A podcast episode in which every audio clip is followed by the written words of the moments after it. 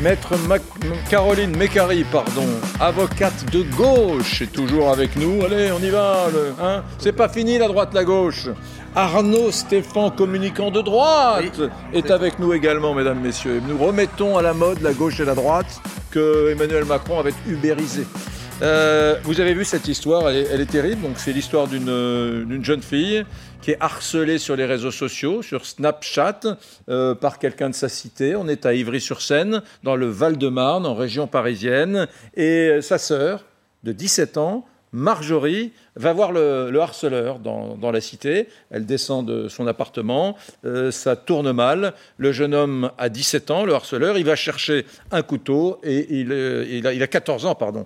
Marjorie a 17 ans, il a 14 ans. Il va donner un coup de couteau à cette jeune fille de 17 ans qui va, qui va décéder. Il est euh, en prison depuis hier soir. J'aimerais vous faire écouter le son, l'interview de la maman de cette euh, jeune fille de 17 ans qui, elle, est, est décédée. Marjorie, écoutez-la. Aujourd'hui, on a pris la vie de ma fille et c'est un enfant qui l'a tuée. Ce n'était même pas un adulte, c'est un enfant. Tout ce que j'ai envie de dire, pourquoi? Pourquoi ils ont assassiné ma fille? Pourquoi cet enfant a assassiné ma fille? Tout simplement, d'après ce que j'ai compris, il avait des problèmes avec mon autre fille au collège. Ce sont des enfants de collège. Et ce qui est intéressant, c'est que par-delà sa souffrance et sa détresse, cette maman fait quand même passer des messages, j'ai envie de dire, presque politiques au sens noble du mot politique. Écoutez-la. C'était pas une délinquante. Elle est arrivée juste pour défendre sa fille, avec la parole, sa sœur du moins, avec la parole. Elle n'aurait pas pensé qu'un enfant plus petit qu'elle lui aurait ôté la vie. Ce que je ne comprends pas et ce que je ne supporte plus, c'est pourquoi, pourquoi au jour d'aujourd'hui, nos enfants, certains enfants, certains parents ont baissé les bras sa fille, son autre fille, qui est donc la sœur de la victime, était à côté de sa maman et euh, elle a réagi elle aussi. Écoutez-la. Ma génération, en tout cas, celle de ma mère, je pense aussi la vôtre, se battait avec les poings. Se battait avec les poings. Aujourd'hui, ou par la parole. Aujourd'hui, on en est à ce qu'on prend des couteaux, des fusils. Vous croyez où les jeunes? Vous n'êtes pas fatigués d'endeuiller des familles? Parce que certes, moi, je viens de perdre ma petite sœur. On est en deuil. Mais les parents de ce petit aussi, en soi, si on est objectif. Vous n'êtes pas fatigué d'ôter des vies? Vous croyez qu'on est où? Dans un Far West? Vous regardez trop la télé? La vie, c'est pas un film. Arrêtez vos bêtises de télé-réalité. Ça vous monte trop à la tête. Vraiment. On a ôté la vie de ma sœur pour rien pour rien. Arnaud Stéphane, quand on, parle d'insécurité depuis des mois et des années, on voit bien que, et on dit tout le temps, mais vous savez, les premières victimes de l'insécurité, ce sont ceux-là même qui sont souvent fragiles socialement, euh, des Français issus de l'immigration qui habitent dans les quartiers. On y est en plein là. J'ai pas pas scanné sociologiquement ces, gens-là, mais ça transpire. Ils ont besoin de sécurité ils ont d'autant plus besoin de sécurité. Euh, par rapport à ce que a dit la mère de la victime, c'est que elle, a raison. Euh, il y a beaucoup de, parents qui ont baissé les bras. Alors ils ont baissé les bras dans l'éducation des enfants, ils ont baissé les bras dans la surveillance des enfants, ils ont baissé les bras euh, sur le fait de punir les enfants ou de leur interdire un certain nombre de choses.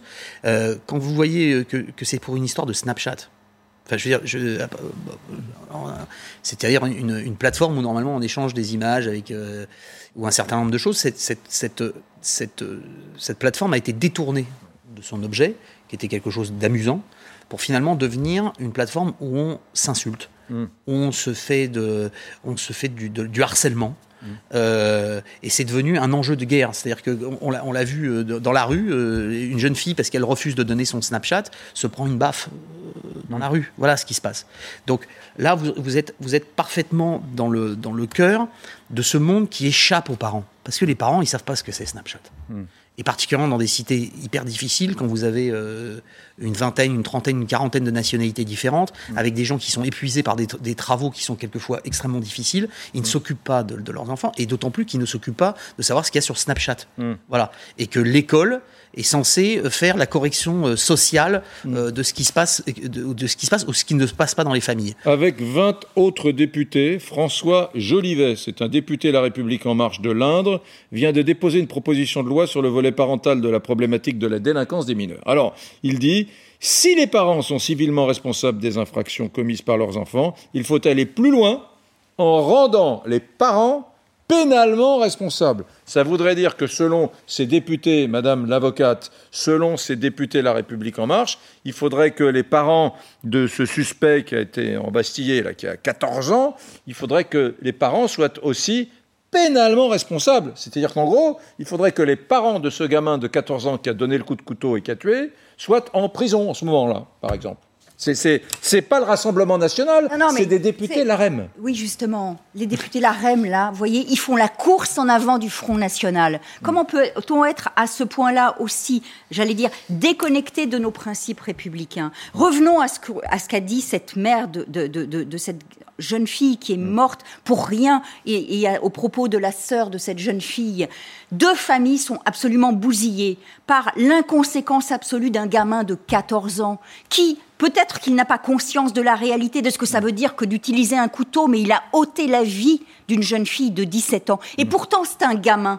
Donc il faut impérativement, à la fois, évidemment, il va être sanctionné, vous l'avez dit, il est en prison actuellement, enfin en tout cas, il doit être il est certainement présenté à un juge, mm. un juge pour enfants et il sera incarcéré vraisemblablement. Mais ensuite, il faut s'occuper de comment on, Qu'est-ce qui va se passer mm. quand il va sortir mm. Donc, il faut aussi s'occuper de ce qui se passe mm. effectivement euh, entre les gamins, ou, à l'égard desquels les parents n'ont pas de, euh, n'ont pas la main. Ça, c'est très clairement. La, mère dit Je ne comprends pas comment c'est possible. Hmm. Comme si ces enfants n'étaient pas dans la réalité que nous connaissons, où on peut se faire mal en tombant, où on peut se prendre des coups, mais où on ne devrait pas mourir à 17 ans d'un coup de couteau d'un gamin de 17, hmm. de 14 ans. Vous avez vu Xavier Bertrand également. Alors lui, il propose d'abaisser la majorité pénale à 15 euh, ans. Elle est déjà à 13 ans, il raconte n'importe ah quoi. Pour casser le phénomène des bandes, j'entends revoir rappeler le code pénal des mineurs, instaurer la majorité pénale. ce n'est pas une question de bande. Excusez-moi, d'abord, il faut quand même rappeler que l'ordonnance sur les mineurs vient d'être réformée. Hmm. Donc encore une nouvelle réforme. En plus, M. Xavier Bertrand ignore que la responsabilité des pénales des euh, adolescents peut aller jusqu'à 13 ans. Hmm. Elle est déjà fixée à 13 ans. Donc il hmm. raconte n'importe quoi et c'est juste pour euh, donner euh, le change à son électorat. Il faut arrêter avec ça. Écoutez Marlène Schiappa, ministre déléguée chargée de la citoyenneté qui tacle Xavier Bertrand, candidat à la présidentielle.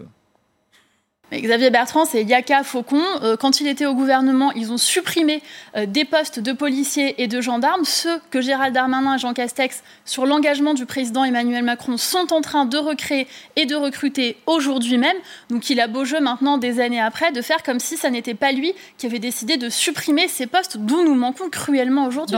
Enfin, personne, aucun, policier n'aurait pu arrêter ce qui s'est passé. Vous pouvez me dire ce que vous voulez, euh, Caroline Mécari, font que techniquement, quand euh, une personne euh, donne un coup de couteau, je ne bah, parle pas de ce qui s'est passé, de ce qui s'est passé à Ivry. Quand une personne de, 15 ans ou de 16 ans donne un coup de couteau, il ne prend pas une peine de prison comparable à celle qu'aurait un adulte de 25 ans. ne me dites pas que non mais c'est ça, c'est ça que demande Bertrand. Non non. C'est ce que veut Xavier Bertrand. enfin, d'abord, il faut quand même rappeler que quand on a 14 ans, on n'a pas 25 ans. Qu'à 14 ans, on est non, mais un vous enfant. Me dites, ça existe déjà. Vous me dites que ça existe déjà. Mais non, oui, moi je ne vois pas dans ce pays de personnes de 16 ans que les, qui, les décisions, qui tue son prochain et qui va en prison pendant 15 ans. Les décisions d'abord sont à huis clos. il y a très peu d'événements tragiques comme celui que nous venons de, hmm. qui vient de se passer déjà hmm. pour commencer. Hein. Hmm. Donc, les meurtres euh, euh, commis par des, adolescents de moins de 14 ans ou de moins de 15 ans, c'est rarissime. C'est rarissime. Donc, c'est pas la question. Vous voyez bien qu'il a été. Pardon. Arnaud il a été interpellé, hmm. il va être présenté à un juge, ah, et après, il y a le travail judiciaire qui doit être hmm. fait. Je crois que malheureusement, nous sommes toujours en communication. On a une mauvaise tendance, c'est de, faire percuter les, séquences. Hmm. La séquence de, Xavier Bertrand, il n'est pas dans la bonne. Parce que ce qui vient de se passer n'est pas un crime de bande. Qu'on estime qu'il faille renforcer la gravité de la violence en réunion parce que les bandes, euh, etc., ce qui s'est passé sur la dalle à- à- dans le 15e arrondissement à coup de marteau, etc., etc., que on demande des peines plus graves quand c'est en, en, en bande Arnaud, organisée. concentrez-vous sur l'essentiel. Non, non, non. L'essentiel, je- c'est que les gamins. l'essentiel, c'est qu'aujourd'hui, euh, la, la violence euh, touche des adolescents beaucoup plus qu'avant. Oubliez les, les bandes. Est-ce qu'aujourd'hui, un si gamin vous- qui a 15 ans, 16 ans, doit être pénalement responsable comme un adulte de il- 22 il- ans? Il est déjà pénalement responsable. Bon, non, c'est- euh, pas Bien ça. sûr que si. Oh. Mais bien Bon, sûr que c'est- si. Si on, peut juste 30 secondes. Je, je suis revenu sur ce que disait Xavier Bertrand. Maintenant, la réalité de ce qui se passe avec ce, avec euh, ce jeune garçon qui a tué. Il y a une, il y a une- là aussi, encore une fois, y a une, il y a une- il y a une réalité, c'est que que faisait-il dehors, tout seul, à 14 ans, avec un couteau à la main en étant rentré chez lui Il y a personne pour s'occuper de lui. Il a 14 ans, il y a personne pour s'occuper de lui. Ça, c'est la première chose. Enfin, la deuxième chose, ça arrive souvent tout ça personne. est né d'une- d'une- d'un d'un conflit sur les réseaux sociaux. Que font des enfants de 14 ans sur des réseaux sociaux avec leur propre téléphone Non, mais je- je- moi, je voudrais comprendre. Mais Parce on bout d'un va- moment- on va- non, mais- non, mais- Arnaud, vous n'avez pas d'enfant de 14 ans, vous. hein euh, Snap- Ça se voit. Hein Si, si. Ah Mais... bah, moi, j'ai des enfants de 14 ans. Ah, d'accord. Vous Donc que vous leur avez donné l'autorisation alors que c'est pas dans les conditions. pas l'autorisation. Ce n'est pas J'ai dans perdu la main. Ce n'est pas. J'ai perdu la main. Ce ne Bah, sont pas dans les, co- les- les conditions générales. Je vous rappelle que pour avoir un compte Facebook ou pour avoir un compte, il faut avoir un âge minimal. Je crois que c'est 16 ans, me semble-t-il, de mémoire. Et qu'après, il y a une responsabilité des parents de regarder les contenus et de regarder ce qui se passe. Que, que vous soyez largué, c'est une chose. Mais vous êtes dans le même principe que ces gens-là. C'est-à-dire que vous travaillez Oui, beaucoup. Le et principe vous de réalité, le- c'est que tous les gamins de 14 ans ont un compte Instagram et Snapchat. Eh ben, c'est pas, eh ben, c'est pas normal. Voilà, c'est tout. Euh, vous, euh, voilà. Avez un, enfin. Mais non, Bon, mais je très bien. Vous avez une Maintenant, la vraie question, c'est la vraie question. Oubliez ça, très bien. Ok, vous avez fait votre petit, votre petite rodomontade sur les réseaux sociaux. Maintenant, la question essentielle, c'est est-ce que ces gamins qui sont de plus en plus violents doivent avoir, quand ils ont 15 ans, 16 ans, être des justiciables comme des adultes Mais ce sont. C'est la question non, que pose. Non, on peut pas. on- oui, mais on ne peut pas juger des enfants de la même manière des que des adultes, enfin. Après, vous avez la réitération qui fait que à, ce moment-là, on peut se poser la question de savoir si on les juge de manière différente quand on est à la à la deuxième ou troisième euh, euh, bagarre euh, très importante, etc. Ce que je vous dis, Donc moi, c'est intéressant. Donc comme dans le cadre, ça n'a rien à voir, mais comme dans le cadre de, de- de- du meurtre ou de l'assassinat de Madame Sarah Halimi, vous considérez que Ça n'a rien un à gamin de voir. Non, ça 16 n'a rien à ans qui à donne un coup de couteau, Non, mais je sais bien que ça n'a mais ça n'a rien à voir. euh, Attendez, je dis comme dans ce cas-là, vous considérez que un gamin de 16 ans qui donne un coup de couteau n'est pas pénalement responsable. vous- Si, il est pénalement enfin, responsable. il est pénalement Il est pénalement responsable. responsable puisqu'il va en prison. Donc euh, voilà. Il a une il- Il, a responsabilité une, une- une pénale. responsabilité. Non, mais Après vous m'avez estime- compris, pas de majorité pénale à 15 ans. Mais enfin, la majorité pénale, c'est 13 ans. J'ai la conviction La que preuve, il est en Ah, détention, là. Non, ce qui est, pro- ce qui est Il a problématique, J'ai c'est la conviction que la majorité des gens qui nous regardent se disent que baisser la majorité pénale à 15 ans, compte tenu d'un certain nombre de tragédies qui se déroulent dans ce pays, est une nécessité. Elle est à voilà, 13 ans parce que les gens qui ont 16 ans, 17 ans, les jeunes qui ont 16 ans et 17 ans, qui utilisent des armes et des couteaux, il y a des armes à feu maintenant si dans les quartiers, ne sont plus tout à fait les, mêmes juges- que dans les, juges années pe- 60. Les juges peuvent estimer qu'ils ne donnent pas d'excuses à la, à la, minor- à la Absolument. minorité, par À exemple. Mais Ils ça, le font jamais. il y a- bah oui, bah, ça c'est autre chose. ça, mais vous pouvez pas dire que la loi C'est est pas, faite en conséquence. Les juges peuvent le faire. Ils, ils- ils- quelquefois, ils ne le font pas. Parfois, ils le font. Et notamment quand il y a des, des actes de, de barbarie, etc., etc., ils peuvent, ils peuvent renoncer à la, Mais- à la, à la clause mais, de même- minorité. mais vous l'avez. minorité. Je vais vous.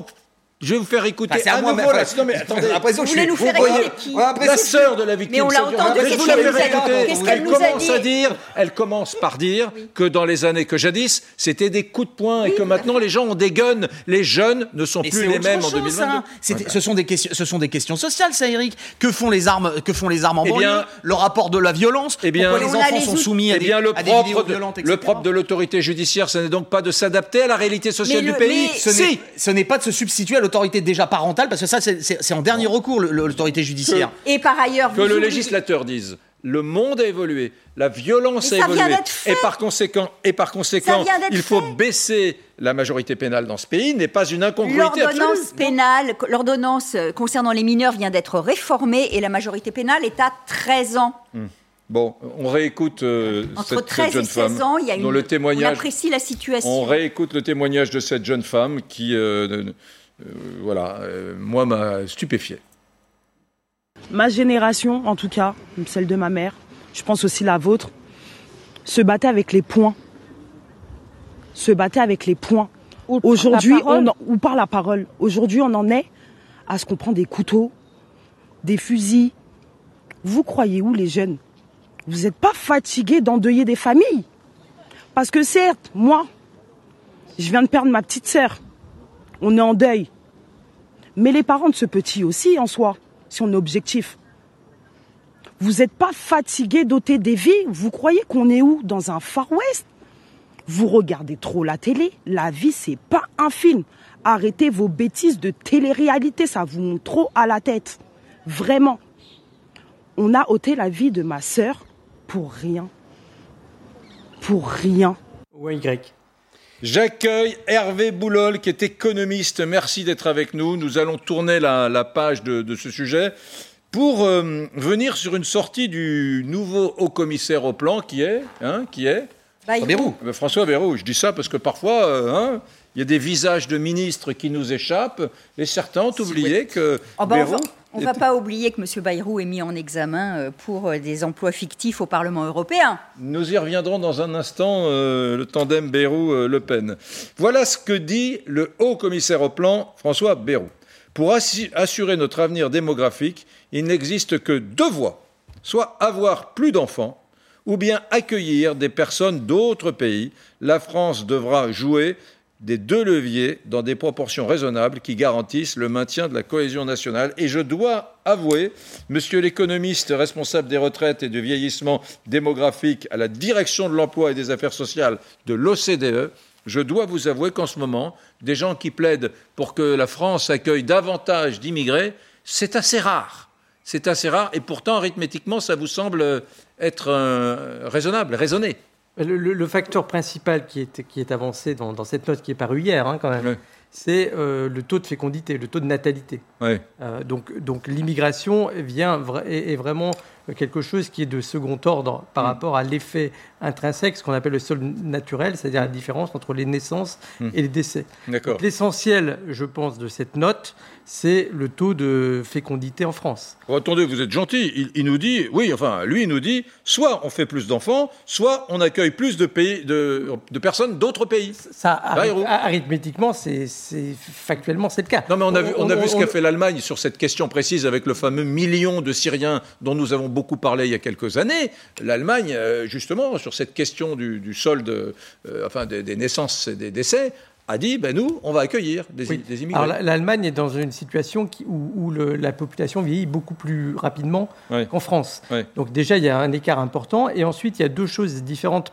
Parce que dans le cœur de la note, c'est le financement de la protection sociale, hmm. notamment le, système des, des retraites. Euh, les, questions d'immigration n'ont des, effets que temporaires. Mmh. Temporaire, ça peut être une durée assez longue. Les générations du baby-boom, c'est un effet de 15-20 ans. Mmh. Mais on ne résout pas un problème structurel Mm. qui est le les tendances de vieillissement démographique liées à l'allongement, par exemple, de la durée de la vie par l'immigration. Mm. Mais une raison simple, c'est que les immigrés, lorsqu'ils sont en France, ils vieillissent eux-mêmes également. Dites, juste une question, la, question euh, sociale, c'est, je ne sais pas, il y, a, il, y a, 2 millions de nouveaux entrants par quinquennat en France à peu près, alors de toute nature, entre les, clandestins, les étudiants, euh, ceux qui rentrent dans la plus grande légalité, etc. Bon, euh, est-ce que ces gens qui sont peu formés, puisqu'on vit en France, c'est qu'on a une promesse euh, d'avenir euh, professionnel euh, qui miroite. Bon, est-ce que ces gens qui sont peu formés ne, pèsent pas plus sur notre système social qu'ils ne l'abondent? Elle, est là la question que je me suis posée. Honnêtement, moi je ne suis pas spécialiste des ah politiques d'immigration. je m'occupe de système de retraite et des questions de démographie oui, large. lorsqu'on, c'est pas évident de calculer des bilans d'immigration, hmm. mais lorsqu'on le fait, le bilan est plutôt positif général. D'accord, très bien. Je, voudrais qu'on prenne Gilbert Collard, qui est en ligne avec nous, député européen Rassemblement national. Bonjour Gilbert Collard. Oui, bonjour. Vous allez bien? Moi, tout va très bien, tout va très bien. Oui, comme la France, quoi. Je vais bien. Hmm.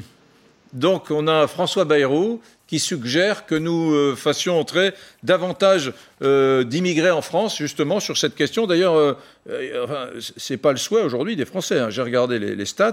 71% des Français pensent qu'il y a suffisamment d'immigrés dans notre pays. 71%. Euh, quelle, est, quelle, est, votre réaction? Est-ce que c'est un discours euh, politique ou, ou simplement bah, technique, Hubert Collard? Non, je, je, crois que c'est une manière de, de tenter de justifier euh, les, les, les, les, flux migratoires qu'on n'arrive pas à arrêter. Mm. je, crois que M. Bérou euh, essaye de donner une, une couleur technique hein, à, à, une immigration qu'on n'arrive pas à contrôler, à réfréner. depuis le temps que nous recevons des immigrés, s'ils avaient un apport économique de nature, et là c'est Bérou lui-même qui pose la question, hein, de nature à contrebalancer les difficultés de natalité que le pays rencontre. On le saurait. On le saurait. Et puis tout à l'heure, vous le disiez, je crois que c'est pertinent. Euh, est-ce qu'on est sûr que ces immigrés qu'on va faire venir ou qui viendront vont être en capacité d'apporter un dynamisme économique, euh, eux-mêmes qui du reste à un moment donné auront vieilli et devront toucher une retraite. Euh, je n'y crois pas personnellement. Moi, je pense que s'il y a un problème de natalité, il faut faire des efforts euh, sur le plan social, sur le plan politique, sur le plan euh, psychologique aussi, hein, pour que les foyers français donnent et envie de donner de l'avenir. Mmh. Je crois que la question de la natalité, elle est liée très souvent à la question de l'avenir. Hein. vraiment, on est dans une France qui, à l'heure actuelle, est morose et triste, hein, où il n'y a pas de romantisme, où il n'y a pas de fenêtres ouvertes vers l'ensoleillement, et tout ça, ça compte. Ça compte beaucoup. moi, il me semble que dans ce pays, Gilbert Collard, où la majorité euh, désormais des Français euh, est de droite, on a vu, il y a des sondages précis hein, qui, nous renseignent et nous documentent sur cela. Le pays n'a jamais été autant à droite. alors, je pense que ça doit impacter chez les gens la question bah. de, l'immigration. Je, trouve que Bayrou, qui dit en ce mois de mai 2021, il faut davantage d'immigrés en France. Je, suis le seul peut-être, mais moi je suis. Je trouve que c'est diablement iconoclaste, voire même un tantinet provocateur. Hein. Alors là, euh, je ne sais pas ce que vous en pensez. Je, pensais d'ailleurs, Gilbert Collard, que vous seriez un peu plus remonté comme ça quand j'ai dit ce matin à mon équipe appelons Collard, voyons ce qu'il va dire. Je vous imaginais un peu plus remonté que cela sur la proposition de François Bayrou. Non, mais je la trouve, je la trouve idiote. Qu'est-ce qu'on on peut pas s'énerver contre de la bêtise? Euh, c'est une proposition qui a pour but de masquer l'immigrationnisme.